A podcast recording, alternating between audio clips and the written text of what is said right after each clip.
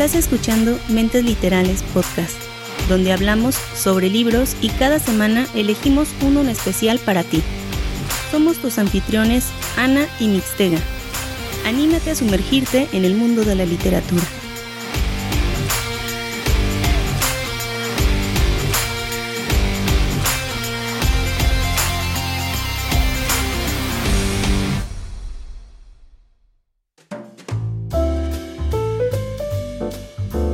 Bienvenidos a un nuevo episodio de Mentes Literales. ¿Cómo están ya en estos en estas últimas semanas ya del año? Ya mucha gente empezó a sacar los arbolitos, las luces, todo lo de Navidad. Así es que vamos terminando las lecturas de este año, nos vamos eh, pues acelerando un poco para cumplir las metas en cuanto a lectura y precisamente yo tenía ganas de leer este libro que les voy a presentar desde hace algún tiempo. No había tenido oportunidad yo de, elevarlo, de subirlo en la lista de lectura. Pero de pronto dije, bueno, ya es tiempo, ahora sí ya, ya puedo leerlo, puedo empezar con total tranquilidad. Y gracias a este libro regreso a El amado thriller. Al suspenso, a las historias que te llenan de adrenalina y sobre todo de ganas de saber qué fue de ese protagonista, qué es lo que está pasando. Con toda la historia. El día de hoy tampoco nos va a acompañar Mixteguita, que ha tenido una carga de trabajo muy fuerte en estos últimos días Así es que como ya es acostumbrado, le mando saludos y besos donde quiera que se encuentre. Pero no se preocupen, claro que va a regresar y se encuentra bien. No está apoyando al frente del micrófono en estos momentos, pero en todo el proceso él se encuentra inmiscuido y claro que está presente. A todas las personas que nos han mandado mensaje y que nos han eh, referido que les gustó mucho la introducción del podcast, muchas gracias. Se agradece sus comentarios y precisamente eh, todo se debe a nuestro gran editor, o sea, Mixtega. Él es quien hace eh, la edición, los cambios y, todo lo, referente al detrás de cámara de mentes literales. Estaría bueno hacer un detrás de cámara. Em, bueno, antes que nada, déjenme decirles que de nuevo me encuentro fuera de mi zona de confort para la hora de la grabada. Estoy en plena luz del día a mediodía, o sea, es pleno mediodía. Hace mucho calor, o sea, es, esto parece ya el desierto. Durante el día hace muchísimo calor y en la noche está haciendo muchísimo frío. Obviamente me encuentro desubicada. Yo estaba acostumbrada a grabar durante la noche a cierto volumen, con cierta... Mm, eh, pues ya saben, en, en soledad, mm, ya todos dormidos, ya no hay tanto ruido. Ya no pasan carros, nada más el condenado grillo, que es el que luego por ahí se asoma. Pero ahora siento que, o sea, un mini ruido, pasa una camioneta, una motocicleta, lo que sea, y yo siento que se escucha cañón en el micrófono.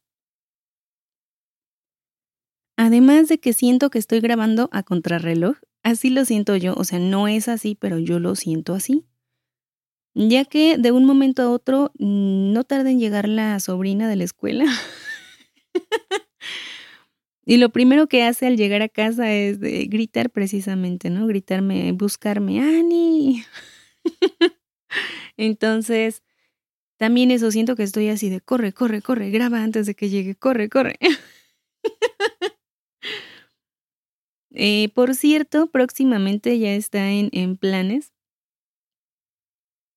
La sobrina está emocionada leyendo un libro, un libro ya más eh, de niña grande, dice ella, y el cual quiere recomendar eh, a los que son asiduos al programa. desde que éramos literalmente antes de cambiar de nombre, antes nos llamábamos literalmente En esas épocas grabé un podcast con la sobrina, con la sobrina pequeña y uno más con una sobrina más grande. Así es que de ahí como que les agradó, sobre todo a la pequeña, le agradó como la, la idea de grabar y de... Ella sabe que semanalmente grabamos y se emociona, o sea, quiere traer esa historia, dice que ya está por terminar. Entonces, eh, está en planificación, estamos por, por ver cuándo grabaríamos con ella. Pero obviamente primero tiene que terminar su historia y hacer su pequeño resumen. Entonces, está todo en planificación, pero ella está muy emocionada. Así es que próximamente nuevo contenido.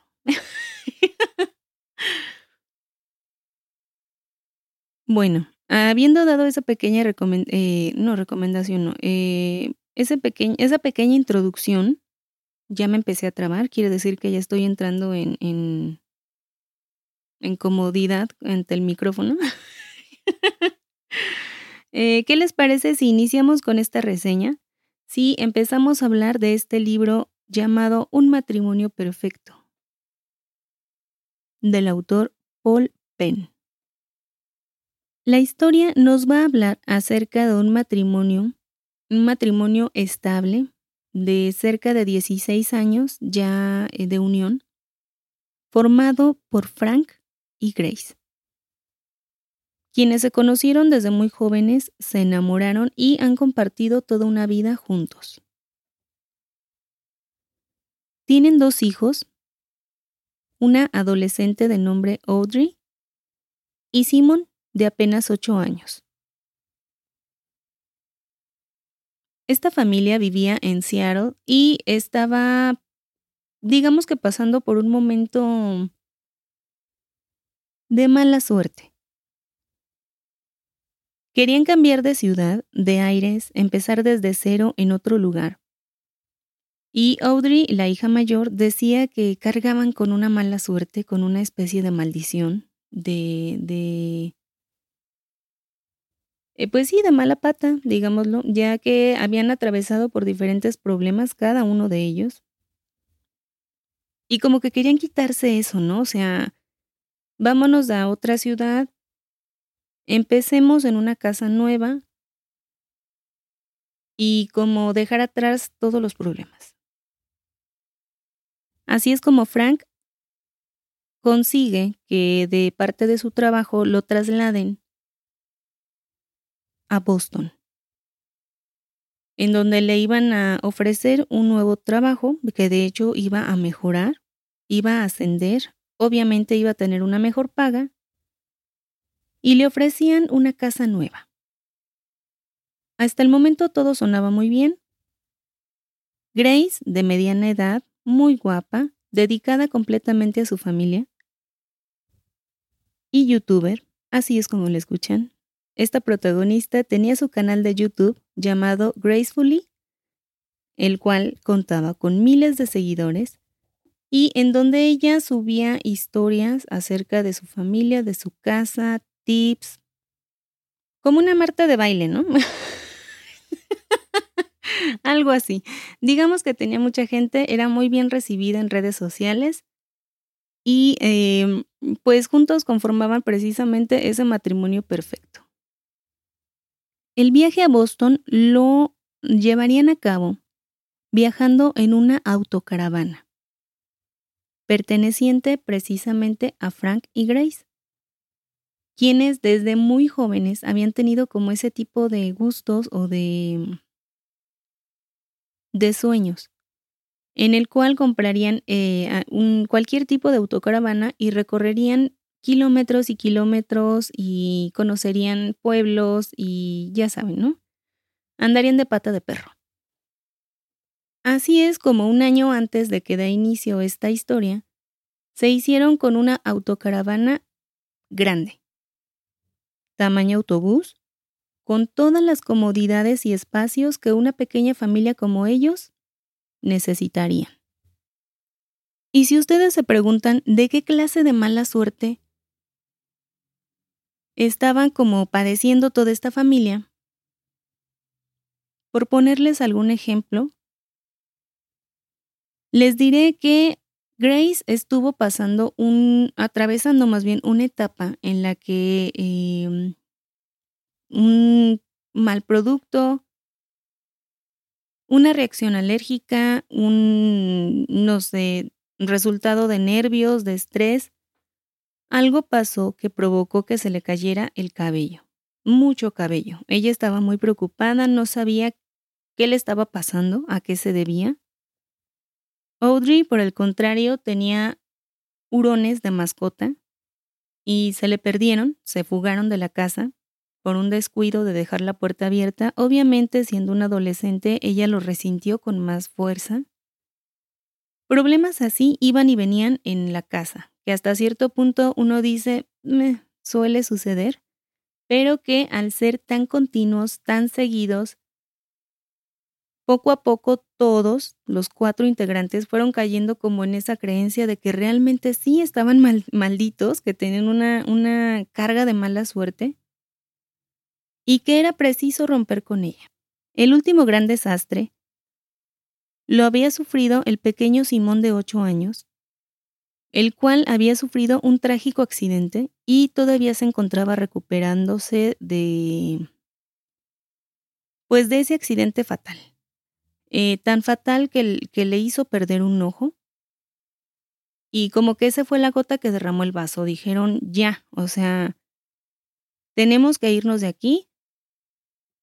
Frank decía que no podía vivir en esa misma casa, que necesitaba ya cambiar de aires y que eh, pues lo mejor sería eso, viajar a Boston, pero antes realizar todo un recorrido familiar, unas vacaciones donde unirían aún más los lazos entre ellos. Y qué mejor que en la comodidad de su autocaravana. Así es que sí viajarían a Boston, pero antes recorrerían varios lugares turísticos durante días. Y así es como inician su viaje. Esta es la historia de la familia, pero además hay una historia secundaria que nos va a estar contando el autor, una historia paralela que nos habla de Mara. Mara es una mujer joven de, aproximadamente mediana edad, pero con muchos problemas. Actúa de forma extraña, errática, y al parecer puede, puede ser peligrosa para ella y para otras personas. En un puesto de hamburguesas se encontraban tanto el cocinero como el mesero platicando cuando de pronto se acerca esta mujer, totalmente empapada de lluvia, mirada perdida y eh, mm, pues casi no hablaba. El mesero, preocupado por ella, trata de acercarse, de entablar comunicación con ella, y llegado un momento, Mara le pregunta si tiene miedo a morir, si tiene si tiene como ese temor o si en algún momento ha dañado a alguien más. El mesero no entiende a qué se refiere y antes de poder evitar cualquier cosa, Mara mete los dedos en un enchufe y obviamente se empieza a electrocutar. Una vez más, el mesero está estupefacto, está inmóvil y no puede reaccionar de otra forma más que tratando de separar a Mara de la corriente eléctrica. Obviamente, la electricidad pasa también a su cuerpo y terminan los dos tirados en el suelo, inconscientes. A lo largo de los capítulos nos va a dar una imagen un poco difusa acerca de Mara, de su vida y cómo anda erráticamente de un lado para otro en un auto rojo que rentó y que obviamente no piensa devolver, siempre con la misma sudadera, tapándole la cara, cubriendo sus manos, despeinada y desarreglada. Todos los que se atraviesan con ella, que la escuchan hablar, se como que se sacan de onda, no saben cómo reaccionar ante la actitud de Mara no saben qué problemas tiene, qué problemas internos o incluso mentales pueda tener. Pero repito, todo lo que, lo que ellos, o lo que los, em, lo que la gente que se relaciona con ella coincide es que al parecer puede ser peligrosa. Mientras van en carretera, la autocaravana de Frank viaja como si como si nada, siendo el rey de la carretera un carro enorme, nuevo y una familia feliz. Mientras van platicando, Frank y Grace, contentos por fin de iniciar ese viaje juntos, de limpiar del todo sus vidas, de pronto un carro rojo se mete al carril de Frank y casi provoca que la caravana se salga de la carretera. Frank está enojado obviamente por la irresponsabilidad del conductor, le empieza a pitar, le empieza a agredir al conductor, mientras el pequeño coche rojo acelera a todo lo que da. Después de horas y horas manejando, se detienen en un pequeño restaurante a comer, o cenar más bien. La familia está disfrutando de su cena, pero también están mm, como que cada uno de ellos en sus redes sociales, ¿no? El niño está jugando en el celular, pero jugando. Audrey, la hija mayor, eh, está publicando fotos en Instagram, está eh, actualizando sus estados en Twitter, en Facebook, contestando mensajes de sus amigos y su esposa está viendo los comentarios de su, de su canal de YouTube.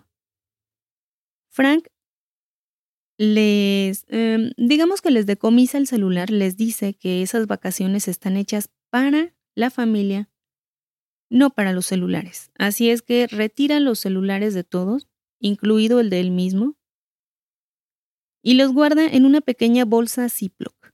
Los cuatro juntos para no tener más distracciones. Ha como hecho una nueva regla, durante la cual en las vacaciones no se usará el celular. Así es que los cuatro deciden como realizar ese pequeño reto, ¿no? Ok, en las semanas que duremos en carretera y hasta que lleguemos a Boston, no usaremos el celular. Mientras están platicando después de haber consumido sus alimentos, Frank les dice que los va a llevar a un lugar muy especial, un lugar oculto, que no es tan turístico y que contiene, entre toda su belleza, pozos de aguas termales.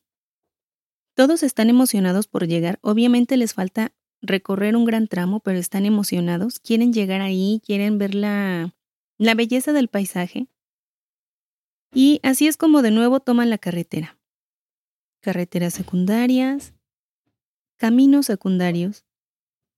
Y cada vez se van alejando más y más del ruido, de la gente y se adentran totalmente en la naturaleza.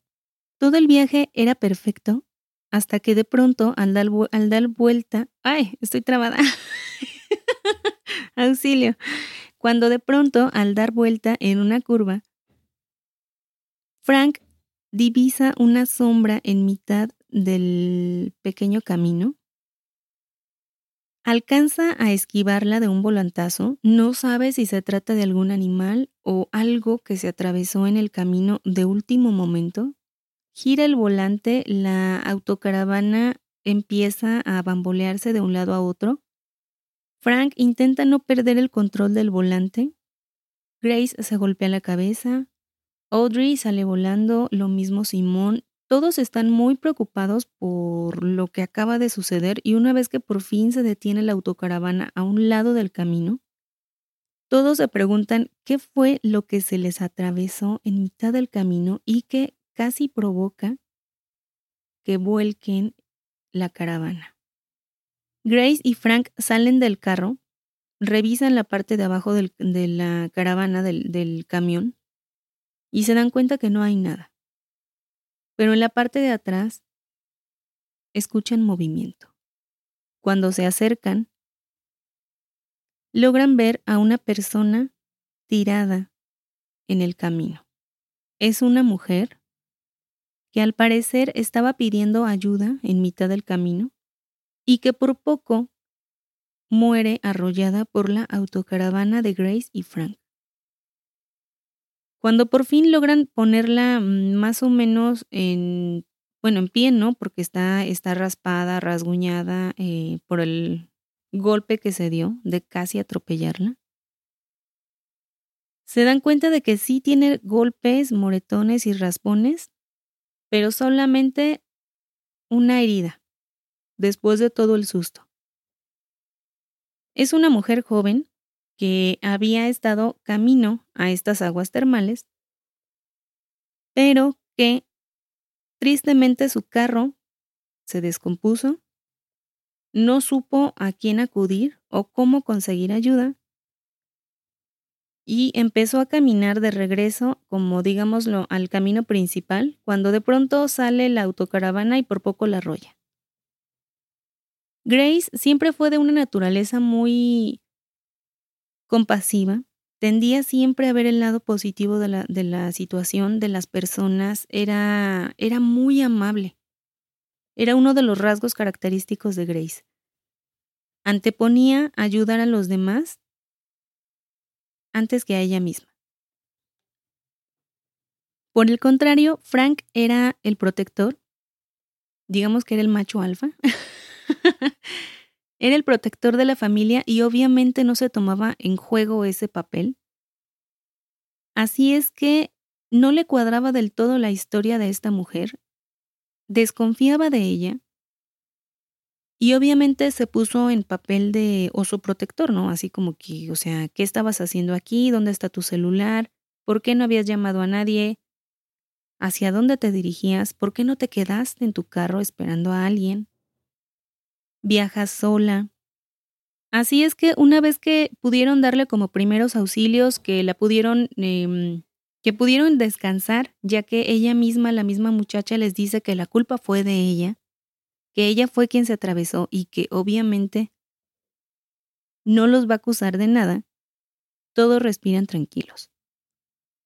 Así es que Frank así como que dice, bueno, pues que te vaya bien amiga, una sacudirita, un, eh, un saludo de manos y hasta luego, nos vemos próximamente, ojalá que nunca. Pero, oh desgracia, su caravana había reventado dos llantas.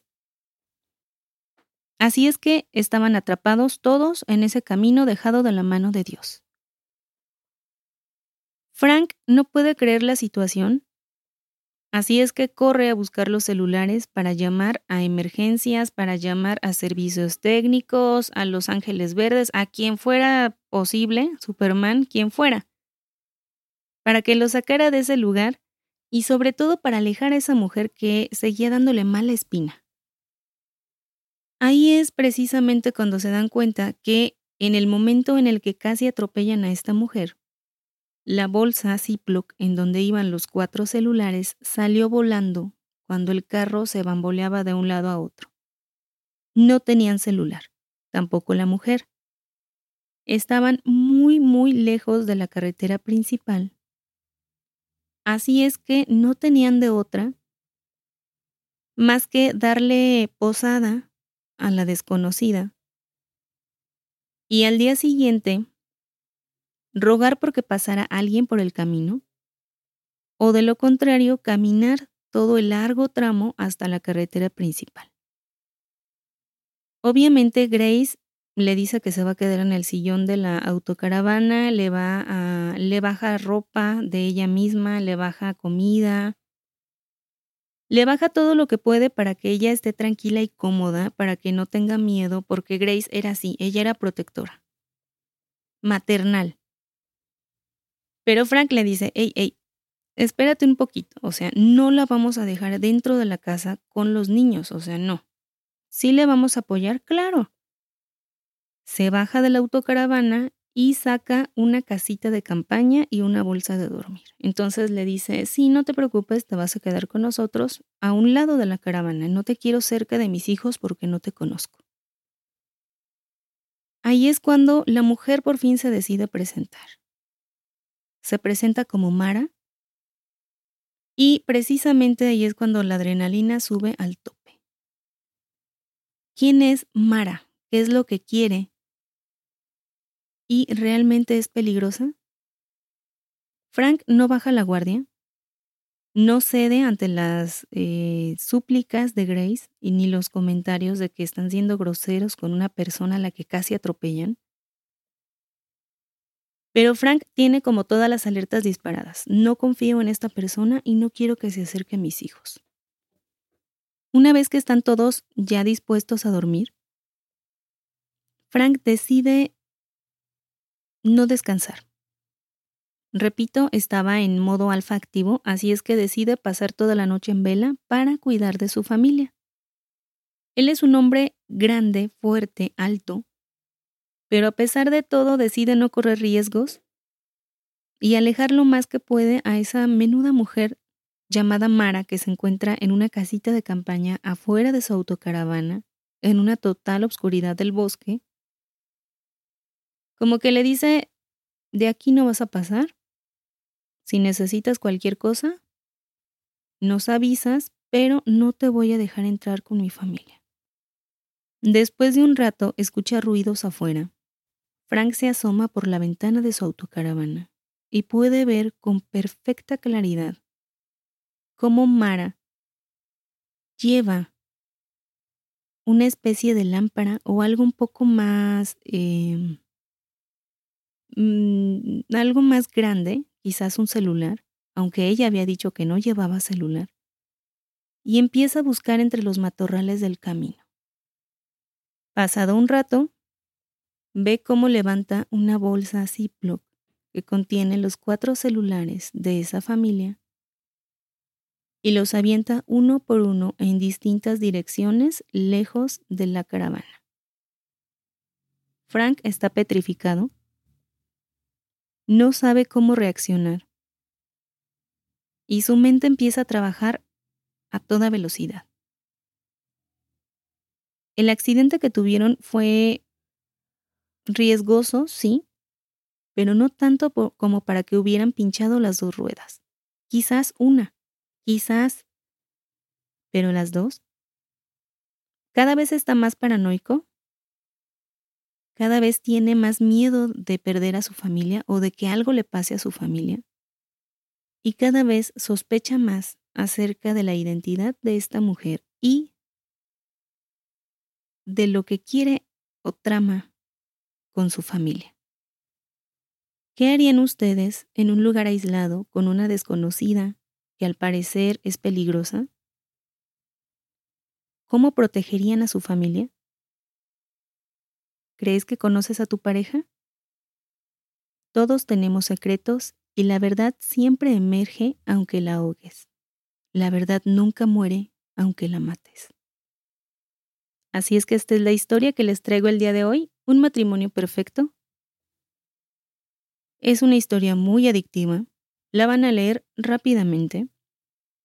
Me gustó el estilo de Paul Penn, de hecho ya estoy buscando algunos libros de él. Y acerca de este autor, nacido en Madrid, ha publicado novelas como El aviso, El brillo de las luciérnagas y La casa entre los cactus. También trabaja como guionista en una serie para Netflix. Y esta novela de un matrimonio perfecto es la última que ha salido. La verdad me gustó mucho. Es una buena premisa, Em, no les puedo contar acerca del final, no les puedo contar acerca de mis teorías. Así es que los dejo en total obscuridad y esperando que la historia les haya enganchado, que les haya animado a leer un poco y a descubrir qué se oculta detrás de un matrimonio perfecto. Eh, esta es la reseña. Al libro le doy un 4 de calificación, 4 estrellitas de 5. Los espero para la próxima semana. Más bien, en la próxima semana espero que pues traigamos historias nuevas. Estoy pensando en qué libros estoy leyendo en este momento. Pero sí, de hecho hay variedad. Lo mismo, no les puedo asegurar qué vamos a traer. Hay un poco de todo en la lista de espera. Libros muy interesantes, uno precisamente que acabo de empezar el día de hoy y que me tiene muy muy contenta con la lectura.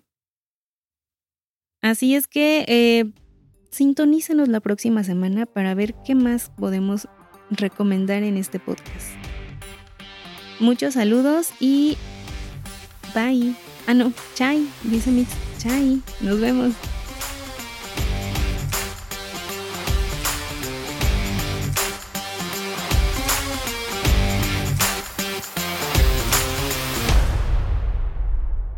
Gracias por escucharnos.